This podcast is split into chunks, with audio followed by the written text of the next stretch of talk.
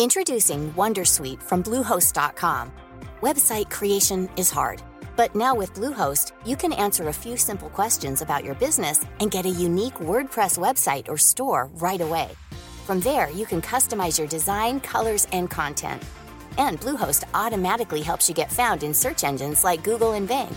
From step-by-step guidance to suggested plugins, Bluehost makes WordPress wonderful for everyone. Go to bluehost.com/wondersuite.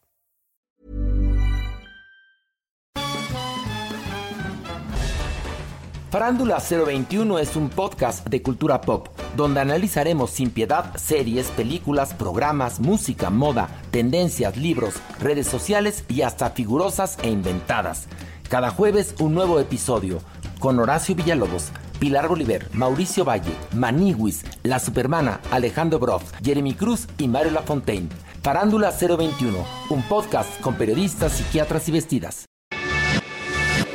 Te lo cuento. Tu dosis diaria de noticias. Llegamos a jueves, es 28 de marzo, y aquí te contamos las noticias que tienes que saber el día de hoy. Empezamos con una batalla al estilo Star Wars. Este miércoles, Narendra Modi, el primer ministro de India, anunció que su país derribó un satélite en una de sus pruebas de cohetes. ¿Y por qué esto es relevante? Resulta que ayer Modi dio un discurso en televisión que dejó a muchos sorprendidos, pues explicó que su país hizo una prueba de lanzamiento de un cohete que terminó derribando un satélite. Esta es una noticia muy importante para la región, pues si esta prueba se confirma, podría desestabilizar el equilibrio de poder entre India, China y Pakistán, tres potencias nucleares que durante años han tenido una relación algo tensa. Te damos más detalles. Este es un gran salto tecnológico que posiciona a India dentro de un exclusivo club de naciones, junto a Estados Unidos, Rusia y China, que han demostrado que tienen mucho poder militar en el espacio. Por ejemplo, con este tipo de cohetes cualquier potencia podría eliminar los satélites de vigilancia y de comunicaciones de sus enemigos. Por si no te acuerdas, en 2007 China probó por primera vez uno de estos misiles antisatélite y desató una discusión sobre la carrera armamentista del espacio, o sea, la batalla para ver qué país desarrolla las armas más poderosas para usar fuera de la Tierra. Y esto llegó con un buen timing, pues se nota que India está invirtiendo en su programa espacial, pues además del cohete de esta semana, en diciembre envió su satélite de comunicaciones más pesado hasta el momento. Modi hizo este anuncio pocas semanas antes de que su país tenga unas elecciones súper importantes, en las que él se quiere reelegir. Para que te des una idea de su magnitud, esta votación es considerada como la más grande en la historia de la humanidad, con casi 900 millones de ciudadanos registrados.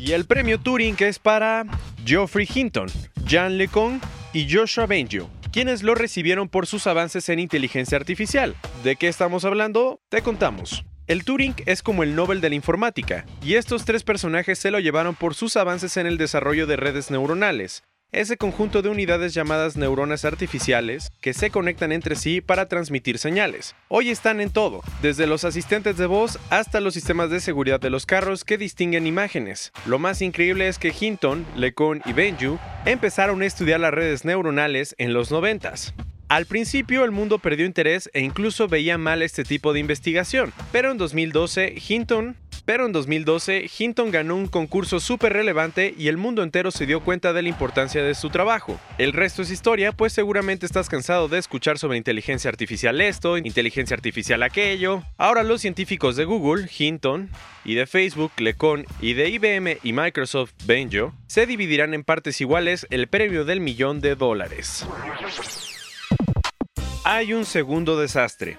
Ayer, casi dos semanas después del ciclón Idai, se registraron los primeros casos de cólera en Beira. ¿Te acuerdas de que el 14 de marzo fuertes vientos y tormentas golpearon Mozambique, Zimbabue y Malawi? Pues las consecuencias del ciclón Idai, que acabó con la vida de al menos 700 personas, no ha parado. Resulta que ayer el gobierno mozambiqueño anunció que ya registraron 5 casos de cólera en Beira, la ciudad más afectada por Idai porque la población sigue sin tener acceso a agua limpia. Y la cosa empeora, pues como el ciclón dejó a 1.8 millones de personas en estado de ayuda urgente, se espera que en los próximos días aumenten los casos de malaria, enfermedades transmitidas por el agua e infecciones de la piel y del sistema respiratorio. Fatal. ¿A todo esto hay alguna solución? Por ejemplo, esta semana la Organización Mundial de la Salud va a enviar 900.000 vacunas contra el cólera y la ONU planea financiar con ayuda internacional un plan de emergencia de 282 millones de dólares para los próximos tres meses. Llegando otros cuentos, por si no sabías, en Longyearbyen, Noruega, la ciudad en la punta del norte del mundo, está localizada la bóveda global de semillas de Svalbard, un espacio conocido por muchos como la bóveda del fin del mundo. ¿Cómo está eso? En este espacio se almacenan casi un millón de paquetes de semillas de cultivos de todo tipo para poder usarlas en caso de que haya una catástrofe global. El problema es que el clima en Longyearbyen está aumentando más rápido que en cualquier otra ciudad del mundo y está poniendo en peligro el funcionamiento de la bóveda. ¿Y no te enteraste? HBO escondió seis réplicas del trono de hierro en todo el mundo para que los fans de Game of Thrones las encuentren. Las únicas pistas para llegar al tesoro son las transmisiones en vivo de los tronos publicadas por la cadena, así que la cosa está complicada. Hasta ahora los fanáticos han localizado 5 de las 6 réplicas, en Brasil, Canadá, Suecia, España y el Reino Unido. Lo emocionante es que semanas antes de que llegue la octava temporada de la serie, el próximo 14 de abril, todavía queda un trono por descubrir, así que anímate a buscarlo. Y por último, cerrando las noticias, la Guardia Nacional anda de estreno, pues ayer Luis Crescencio Sandoval, secretario de la Defensa Nacional, presentó los uniformes que van a utilizar los miembros de este grupo de seguridad. Los trajes son de dos tipos, de campo, de colores gris y negro camuflados, especiales para la Policía Militar, la Naval y la Federal, y de proximidad, de color gris solo para policías que van a estar más cerca de los civiles. ¿Hay algo más? Sí. También este miércoles Andrés Manuel López Obrador explicó que en una semana va a dar a conocer el nombre del esperado titular de la Guardia Nacional. Esta fue tu dosis diaria de noticias con Te lo cuento. Yo soy Diego Estebanés, dale click mañana y escúchanos.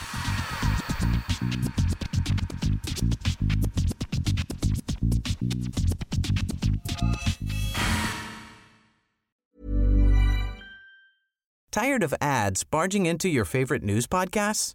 Good news. Ad-free listening is available on Amazon Music for all the music plus top podcasts included with your Prime membership.